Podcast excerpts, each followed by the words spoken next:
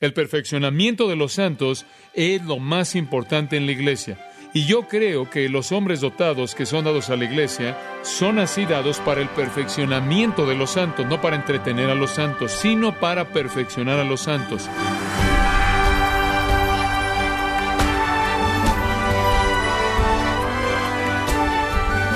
Sea usted bienvenido a esta edición de Gracia a vosotros con el pastor John MacArthur.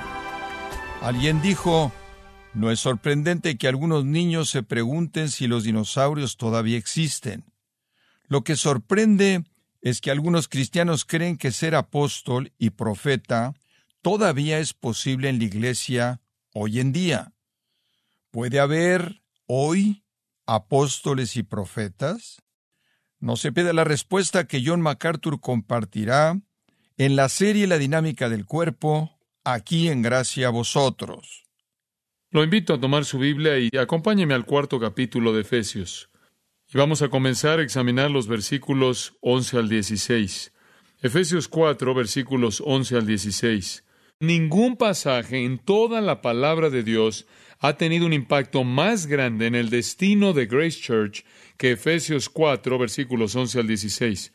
Cuando salí del seminario y se me dio la oportunidad de pastorear una iglesia por mí mismo, vine aquí y llegué a ser parte de Grace, fueron muy generosos porque no había pastoreado una iglesia antes de eso y de hecho creo que tenía poco que ofrecerles, fuera de que había hablado en un par de campamentos y fueron muy amables en permitirme predicar después de que el doctor Elby había muerto.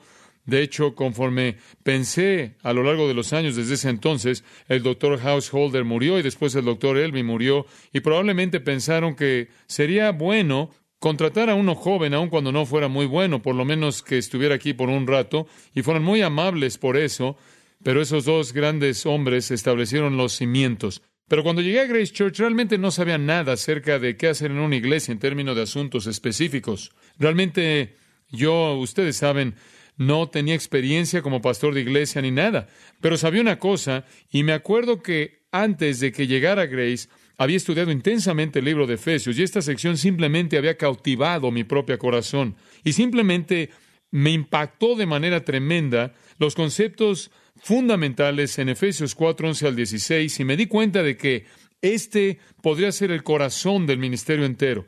Y entonces cuando hablé por primera vez con los ancianos aquí en Grace, me dijeron, ¿qué crees que debes hacer en el ministerio? ¿Cuál crees tú que es tu dirección? Y yo dije, bueno, aquí es donde estoy en mis pensamientos si tan solo pudiera comprometerse a perfeccionar a los santos. En otras palabras, simplemente ministrar la palabra, edificar a los santos, después yo creo que no habría nada más que hacer porque todo lo demás sucedería. Y les señalé el versículo 12 de Efesios 4. El pastor maestro, y hablaremos de eso en un momento en el versículo 11, es para perfeccionar a los santos para la obra del ministerio, para la edificación del cuerpo de Cristo. En otras palabras, si usted quiere edificar al cuerpo de Cristo, entonces los santos van a hacer la obra del ministerio. Y si los santos van a hacer la obra del ministerio, entonces tienen que ser perfeccionados y ese es el trabajo del pastor que enseña. Entonces yo dije, si ustedes me permiten el privilegio de pasar 30, 35 horas cada semana en el estudio de la palabra de Dios para que pueda enseñarle a la gente, realmente creo que pueden madurar y ser perfeccionados y ser totalmente equipados y ser llevados a un lugar de madurez espiritual y entonces ellos llevarán a cabo la obra del ministerio, ellos mismos, y la iglesia será edificada. Y esos hombres generosos, amables, dijeron, estamos dispuestos a hacer eso. Y realmente esa es la historia de Grace Church desde mi punto de vista cuando entré en la escena. Mucha preparación se había llevado a cabo antes de que yo llegara a la escena. Y simplemente he podido ser parte de la cosecha de la siembra y le doy gracias a Dios por ello.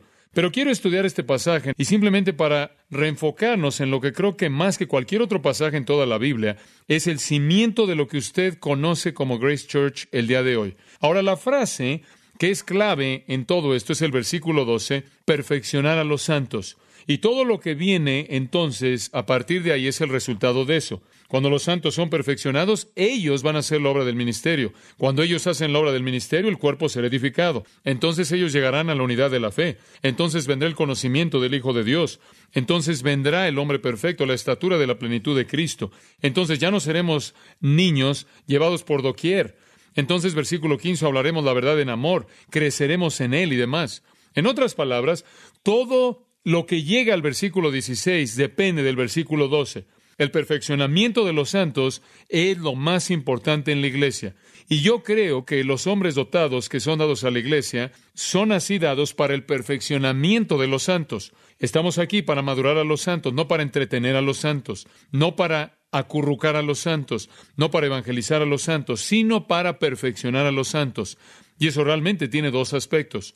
Aspecto número uno es llevar al creyente individual a la madurez, pero el aspecto número dos al perfeccionar a los santos consiste en tomar a los individuos a nivel colectivo que usted tiene y colocarlos en una unidad. De hecho, en 1 Corintios capítulo 1, versículo 10, el apóstol dice, Os ruego, hermanos, por el nombre de nuestro Señor Jesucristo, que todos hablen lo mismo, que no haya divisiones entre vosotros, sino que estén perfectamente unidos en una misma mente y en un mismo parecer. El perfeccionamiento de los santos no es sólo el santo individual madurado, sino que es la unidad colectiva del cuerpo entero llevado a la unidad. Y realmente creo que este es el corazón del ministerio, que cualquier otra cosa que perfeccionar a los santos para un maestro de enseñanza es errar en la dirección de los propósitos de Dios. Entonces quiero hablar un poco acerca de perfeccionar a los santos el día de hoy y la próxima vez en el contexto de este pasaje. Ahora permítame comenzar diciéndole esto. En el Sermón del Monte, Jesús hizo una afirmación tremenda. Una afirmación que me ha asustado desde el momento en el que fui un alumno de universidad. Esto es lo que dijo. Sed pues vosotros perfectos, así como vuestro Padre que está en los cielos es perfecto. Mateo 5:48. Sed perfectos. Ahora, el estándar básico de Dios es la perfección. Lo que Dios quiere es perfección. Dios quiere invertir la caída, como puede ver. Dios quiere revertir el problema, Dios quiere deshacer lo que ha sido hecho. Dios busca recuperar el paraíso. Y la idea en la mente de Dios y la meta y el fin y el resultado en últimas es la perfección del pueblo de Dios. Y Dios busca esto en tres sentidos. Muy bien, en tres sentidos esa palabra puede ser entendida. Número uno es lo que llamo perfección posicional. Hay un tipo de perfección, y por cierto la palabra perfección es catartizo en el griego, y significa estar totalmente equipado madurez, estar completo, totalmente crecido. Entonces puede tener todo tipo de significados diferentes. No tiene que significar perfección absoluta sin pecado. Puede significar eso, pero hay tres aspectos acerca de su importancia. Número uno es lo que llamo la perfección posicional. Hebreos 10:14 hace referencia a esto. Y ahí el escritor de Hebreos dice esta gran palabra, porque por una sola ofrenda Él ha perfeccionado para siempre a los santificados. Y ahí el escritor está hablando de la ofrenda del Señor Jesucristo. Cuando Cristo se ofreció a sí mismo en la cruz, cuando Él murió en la cruz, Él llevó a cabo una obra, la cual entonces, cuando es aplicada a usted y a mí, nos hace para siempre perfectos. ¿En qué sentido? No en el sentido de nuestra vida diaria, sino en el sentido de nuestra posición delante de Dios. ¿Muy bien? De tal manera que cuando me convertí en cristiano, estoy en Cristo. Cuando yo me convierto en cristiano, la justicia de Cristo me es imputada. Cuando me convierto en cristiano, la naturaleza de Dios es mía. Vuelvo a nacer con una simiente que es incorruptible. En otras palabras, para el cristiano hay un lugar perfecto delante de Dios, santo, incontaminado, es una novia casta, sin mancha, sin arruga posicionalmente. Ahora ese es el primer tipo de perfección que Dios desea. La llamo perfección posicional y viene por la salvación. Cuando usted fue salvo en los ojos de Dios, Él lo ve como perfecto, tan perfecto como Jesucristo, porque la justicia de Cristo le es imputada a usted. Ese es el mensaje de la gran sección redentora en el libro de Romanos. Hay un segundo tipo de perfección que debe ser entendido, y eso es lo que podríamos llamar perfección definitiva. Además de nuestra perfección posicional ahora, la Biblia habla de una perfección definitiva. De hecho, de nuevo, es Hebreos la que nos da la palabra. Capítulo 12, versículo 23, donde habla de los espíritus de los hombres justos hechos perfectos. Y él ahí ha hecho referencia a los santos con el Señor. Ahora escuche, hay un tipo de perfección entonces que viene cuando usted muere y va a estar con el Señor, ¿verdad? Usted deja la carne. Entonces la perfección posicional es ganada por la salvación. La perfección definitiva es ganada por la glorificación. Viene una perfección en el futuro para toda persona, para cada uno de nosotros, cuando nuestro espíritu será hecho perfecto, cuando inclusive se habrá unido a ese espíritu un cuerpo nuevo, perfecto, glorificado, ¿verdad? Primera de Corintios 15. Esa es la perfección definitiva. Ahora, observe esta. Usted no tuvo nada que ver con la perfección posicional y nada se le hace a ello. Ya está hecho. Usted no puede hacer nada acerca de la perfección definitiva. Eso solo puede suceder cuando usted parte. Pero hay otra categoría. Esa es la que llamo la perfección práctica. La perfección práctica, esta es la categoría de vivir aquí y ahora. Y esto es también lo que Dios quiere, que el creyente aquí y ahora, viviendo en el mundo, quien es posicionalmente perfecto, quien será perfecto en términos definitivos, haga que su práctica esté al nivel de su posición. En otras palabras, el Señor quiere que usted sea perfecto en términos prácticos. Y me atrevo a decir que en ese sentido la palabra catartizo no significa pecaminosidad, esto es sin pecado en absoluto. Significa maduro, completo, crecido, totalmente equipado como un adulto, como cristiano. Realmente no hay una tragedia más grande que tener un cristiano infantil. Y esa es la palabra del versículo 14, ¿verdad? Un niño que es llevado por doquier de todo viento de doctrina, siendo víctima de las estratagemas de hombres y de las tramas de aquellos que están esperando engañar. Dios no quiere que seamos infantiles o inmaduros. Él quiere que seamos completos en práctica. Ahora, permítame decirlo de esta manera. La perfección posicional es ganada por la salvación. La perfección definitiva es ganada por la glorificación. La perfección práctica es ganada por la santificación. El proceso de madurez como un cristiano. Y entonces yo me veo de esta manera. Dios me ha dado como un maestro que enseña. Dios ha dado a otros hombres como evangelistas y en el pasado profetas y apóstoles, como dice el versículo 11, con un propósito en mente. No para perfeccionar a los santos posicionalmente. Cristo hace eso. No para perfeccionar a los santos definitivamente. Dios hace eso. Sino para trabajar en madurar a los santos aquí y ahora. Esa es la tarea. Ese es el trabajo. No tenemos otro.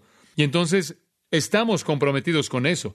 De esto está hablando el pasaje de que perfeccionemos a los santos. Observa el versículo 13, que llevemos a la gente a ser un hombre perfecto, a la madurez de la estatura de Cristo. Versículo 14, que ya no sean niños. Versículo 15, que crezcan en Él. ¿Se da cuenta? La idea entera de desarrollar, madurar, perfeccionar, edificar a los santos, y la realidad tremenda es esta, que cuando usted edifica a los santos, dice el versículo 12, ellos harán la obra del ministerio. Es algo fantástico. Usted puede llevar a cabo la tarea si tan solo usted tiene a cristianos maduros. Ese es el corazón entero del ministerio. Esa es la razón por la que hacemos lo que hacemos. No hay nada más en el ministerio más que madurar a los santos. Dice usted, pero ¿qué hay acerca del evangelismo? Eso vendrá, eso vendrá. Cuando los santos son edificados, lo que sucede está en el versículo 15 comienzan a hablar la verdad en amor, comienzan a salir, comienzan a evangelizar a partir de su madurez. Permítame ayudarle a entender esto y cómo esto fue tan importante para los apóstoles, para el Nuevo Testamento. Segunda de Corintios 13:11 dice, y aquí está la última palabra de Pablo a los Corintios, después de 29 capítulos. Esto es lo que le dice.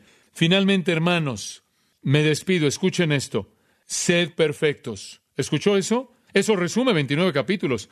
Quiero su madurez. Usted descubrirá que el escritor de Hebreos tuvo el mismo sentimiento en Hebreos capítulo 13, versículo 20. Ahora el Dios de paz, que resucitó de los muertos a nuestro Señor Jesús, el gran pastor de las ovejas, mediante la sangre del pacto eterno, os haga perfectos en toda buena obra, para que hagáis su voluntad, haciendo en vosotros lo que es agradable a sus ojos. El perfeccionamiento de los santos fue el gran deseo de Pablo. El escritor de Hebreos hizo eco de lo mismo. Y primera de Pedro, versículo 10, Pedro dice, mas el Dios de toda gracia, que nos llamó a su gloria eterna por Jesucristo, después de que hayáis sufrido por un poco de tiempo, Él mismo os perfeccione. Fuera Pedro, fuera el que escribió Hebreos, fuera Pablo, fuera Jesús en el Sermón del Monte, fuera el apóstol, colocándolo a nuestros pies como maestros y pastores y evangelistas, el principio es siempre el mismo. El trabajo consiste en contribuir a que los santos maduren edificarlos. Ese es el ministerio. Y créame, nada más que eso satisface el corazón de Dios. Si usted dice, bueno, eso es maravilloso, John, pero ¿cómo llegas ahí? ¿Cuáles son los principios? Bueno, permítame decirle esto en primer lugar. El agente de la perfección es el Espíritu Santo. Ahora, quiero que entienda eso. Ni por un momento yo creo que ningún ser humano puede perfeccionar a los santos. Yo no creo eso. No creo eso en absoluto. Yo creo que el único impacto que yo puedo tener en alguien, en la madurez de alguien más, el único impacto que alguien puede tener en la madurez de alguien más, es cuando el Espíritu de Dios está operando a través de mí en ellos o para ellos. El agente de la perfección es el Espíritu. En 2 Corintios 3:18 el apóstol dice, conforme ven la gloria del Señor, ustedes serán cambiados a su imagen. Y eso es madurez. En últimas, el fin de la madurez es semejanza a Cristo. serán cambiados a su imagen, ascendiendo de un nivel de gloria al siguiente por el Espíritu Santo. Eso es lo que dice. Él es el agente de la perfección. Entonces yo le digo a usted que el proceso espiritual de perfección solo puede ocurrir en la vida de un individuo que ha cedido al Espíritu Santo. Por eso le estoy diciendo que yo podría predicar hasta que estuviera morado y podría gritar todo lo que quisiera y podría enseñarle y sus otros pastores pueden enseñar y los otros ancianos y sus maestros y podríamos seguir y seguir y seguir y usted podría estudiar todo lo que quisiera, pero a menos de que su vida esté sometida a la energía del Espíritu de Dios, no va a haber principio de crecimiento en operación. En tantas palabras, eso es todo. Entonces el agente del crecimiento y madurez y perfección de ser equipados es el Espíritu. Ahora, ¿qué tipo de herramientas usa? Bueno, permítame mostrarle algunas. En primer lugar, Santiago capítulo 1. El perfeccionamiento de los santos, en primer lugar, depende de algo que quizás no siempre nos gusta, pero tiene que estar ahí y está en Santiago 1, versículo 2. Él dice, Hermanos míos, tened por sumo gozo cuando os halláis en diversas pruebas. Su Biblia podría decir tentaciones. Peirasmos en el griego significa una prueba. Es una palabra neutral o una tentación dependiendo de lo que sucede. Ahora, tened por sumo gozo cuando caigan en una prueba, o una prueba será la mejor palabra, sabiendo que la prueba de vuestra fe produce paciencia, mas tenga la paciencia su obra perfecta, para que seáis perfectos y cabales sin que os falte cosa alguna. Ahora, escuche esto. Una de las cosas que lleva a la perfección, una que tiene una obra perfecta, que lo hace perfecto y sin que falte nada, entonces son las pruebas. Entonces, una de las cosas que el Espíritu Santo usa son las pruebas. El Espíritu de Dios va a traer a su vida oportunidades para que usted haga lo correcto en contraste a lo incorrecto. La manera en la que usted escoge es un ejercicio de su músculo en una u otra dirección.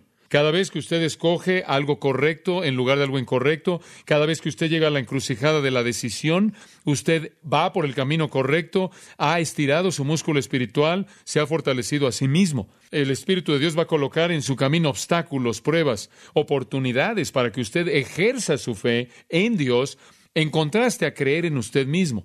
Son oportunidades para que usted confíe en Dios frente a toda la oposición. Él va a hacer eso para probar su fe. Él va a estirarlo, por ejemplo, en una oración prolongada que usted ofrece y nunca parece obtener la respuesta para probar su confianza y su fe.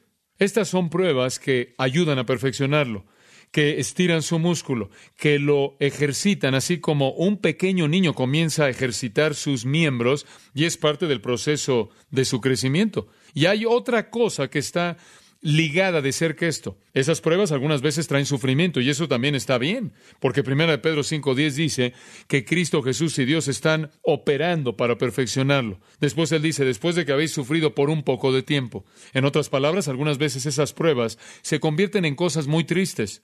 Algunas veces el hacer de un hombre y el hacer de una mujer demanda algo de dolor y algo de sufrimiento. Y si es recibido bien y si se responde de una manera correcta y si usted avanza en medio de esto, entonces va a haber victoria, va a estirarse, va a haber fortalecimiento y nuevas dimensiones de conquista espiritual. Entonces, el Espíritu Santo usa pruebas y el Espíritu Santo usa sufrimiento. Ahora, permítame añadir esto. Ese es el asunto de Dios. Dios no nos llama a hacer eso. No estoy aquí para hacerlo sufrir. Puedo de vez en cuando llegar a hacer eso. Y si lo hago me disculpo. No estoy aquí para presentarle todo tipo de pruebas. Esa es la obra de Dios. Dios se va a encargar de las pruebas y Dios se va a encargar del sufrimiento en su vida. Hay otro elemento de crecimiento que es el más importante de todos y ahí es donde diferentes hombres de Dios entran en juego. Es este, observe 2 de Timoteo capítulo 3, versículo 16, un texto muy conocido. Esto es lo que dice. Toda la escritura es inspirada por Dios Toda la escritura es inspirada por Dios y útil para enseñar, para redarguir, para corregir, para instruir en justicia. Y hay una secuencia aquí que es hermosa. No vamos a pasar tiempo en esto por ahora. Pero el resultado es que a fin de que el hombre de Dios sea, ¿cuál es la siguiente palabra? Perfecto, enteramente preparado para toda buena obra. Ahora observe que la meta entonces es que el hombre de Dios sea perfecto, enteramente preparado para toda buena obra. ¿Cómo llega usted ahí? Toda la escritura es dada. Escuche, la herramienta más grande que el Espíritu de Dios tiene para perfeccionar a los santos no es nada más que las escrituras. ¿Lo ve? Son las escrituras. Y esa es la razón por la que cuando el Señor me capacitó para venir aquí a Grace Church, me comprometí con enseñar la palabra de Dios. con continuar enseñando la palabra de Dios. Dios se va a encargar de las pruebas, Dios se va a encargar del sufrimiento. Todo lo que pide de mí es enseñar la palabra de Dios, porque ese es el agente de hacer del hombre de Dios perfecto. Pedro lo dijo de esta manera. Desead como niños recién nacidos la leche espiritual no adulterada para que por ella que crezcáis. ¿Alguna vez se ha dado cuenta que un bebé solo quiere una cosa?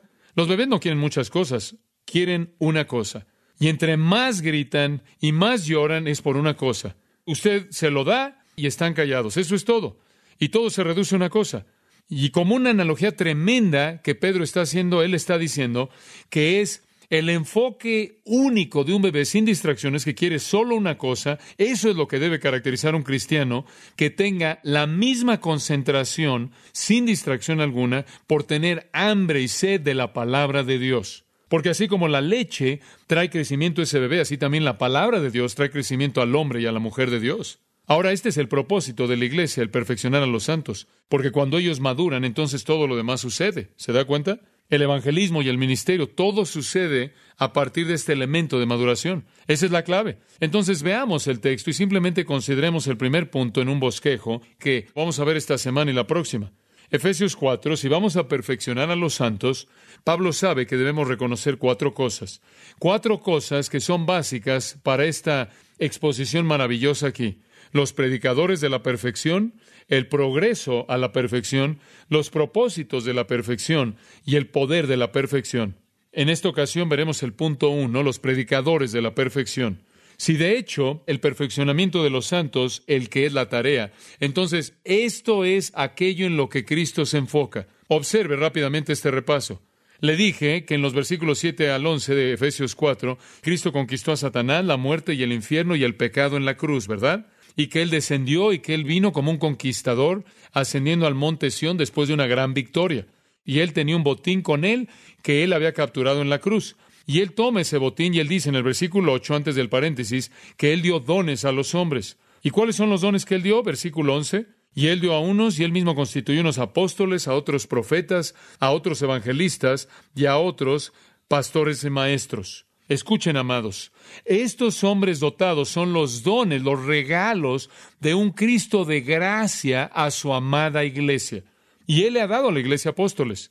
¿No le da gusto que los hemos tenido? Usted no tendría doctrina absoluta si no hubieran estado ahí. No habría Nuevo Testamento si no fuera por los apóstoles. Todo libro en el Nuevo Testamento fue escrito por un apóstol, hasta donde sabemos, o un asociado, o un asociado cercano de un apóstol fueron la médula y el corazón de la nueva revelación, y los profetas los que predicaron y se alinearon con los apóstoles y establecieron la aplicación local de la teología apostólica. ¿Qué seríamos sin la base tremenda de la fundación o del cimiento de la iglesia que le dieron esa primera iglesia, la cual equipó y la capacitó para alcanzar a su mundo y comenzaron a esparcirse, así como somos parte de ellos también? ¿Y qué sería estar sin evangelistas y pastores que nos enseñen? Estos son los regalos del botín de Cristo ganado en la cruz cuando Él llevó cautiva la cautividad y dio dones a los hombres. Algunas de esas cosas Él las ganó en esa batalla y le fueron devueltas a la iglesia como regalos de gracia. Entonces vimos que no es solo la idea de que Él dio dones a los individuos, sino que dio hombres dotados a la iglesia en general. Estos son los predicadores de la perfección. Y la tarea es la misma siempre, amados. ¿Notaron eso?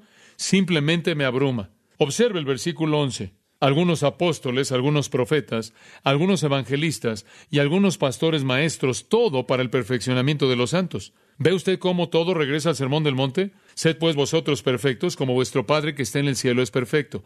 Esta es la voluntad de Dios, este es el meollo. Y sea que usted sea apóstol, profeta, evangelista o pastor maestro, nunca ha cambiado, nunca ha cambiado, para madurar, a fin de perfeccionar, de madurar a los santos. Ahora veamos estos hombres, y ya los hemos estudiado antes, entonces no voy a pasar mucho tiempo en esto, simplemente voy a tocar algo de ellos de manera ligera. Pero quiero recordarle de la naturaleza maravillosa de estas cuatro categorías. En primer lugar estaban los apóstoles. Creo que ha habido muchos malentendidos acerca de los apóstoles, y se lo voy a explicar de la manera más simple que pueda. Yo creo que hubieron varias cosas que hacían de un apóstol a alguien único. Los apóstoles, en primer lugar, fueron fundamentales para la iglesia.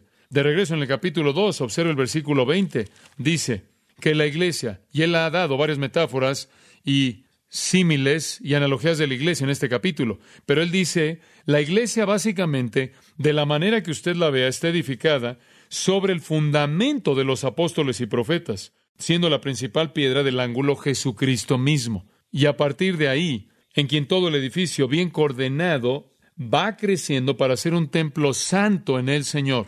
Y ya no existen. Tuvieron su época, tuvieron su día. Su época fue una época de fundamento, de cimiento. Y también podría añadir que tuvieron un ministerio de revelación. En otras palabras, recibieron revelación directa por parte de Dios. No estudiaron el Nuevo Testamento. Ellos lo estaban escribiendo o estaban enseñando sus verdades como fue revelada a los apóstoles. Pero su ministerio fue de revelación y veo eso en el capítulo 3, versículo 5, en donde el apóstol Pablo dice que los misterios del Nuevo Testamento que en otras generaciones no se dieron a conocer a los hijos de los hombres, como ahora es revelado a sus santos apóstoles y profetas por el Espíritu. Entonces, en un sentido único, tuvieron un ministerio de revelación. El Espíritu de Dios les habló de manera directa, ellos verbalmente dieron la misma palabra de Dios, y eso es porque no había Nuevo Testamento para la primera iglesia.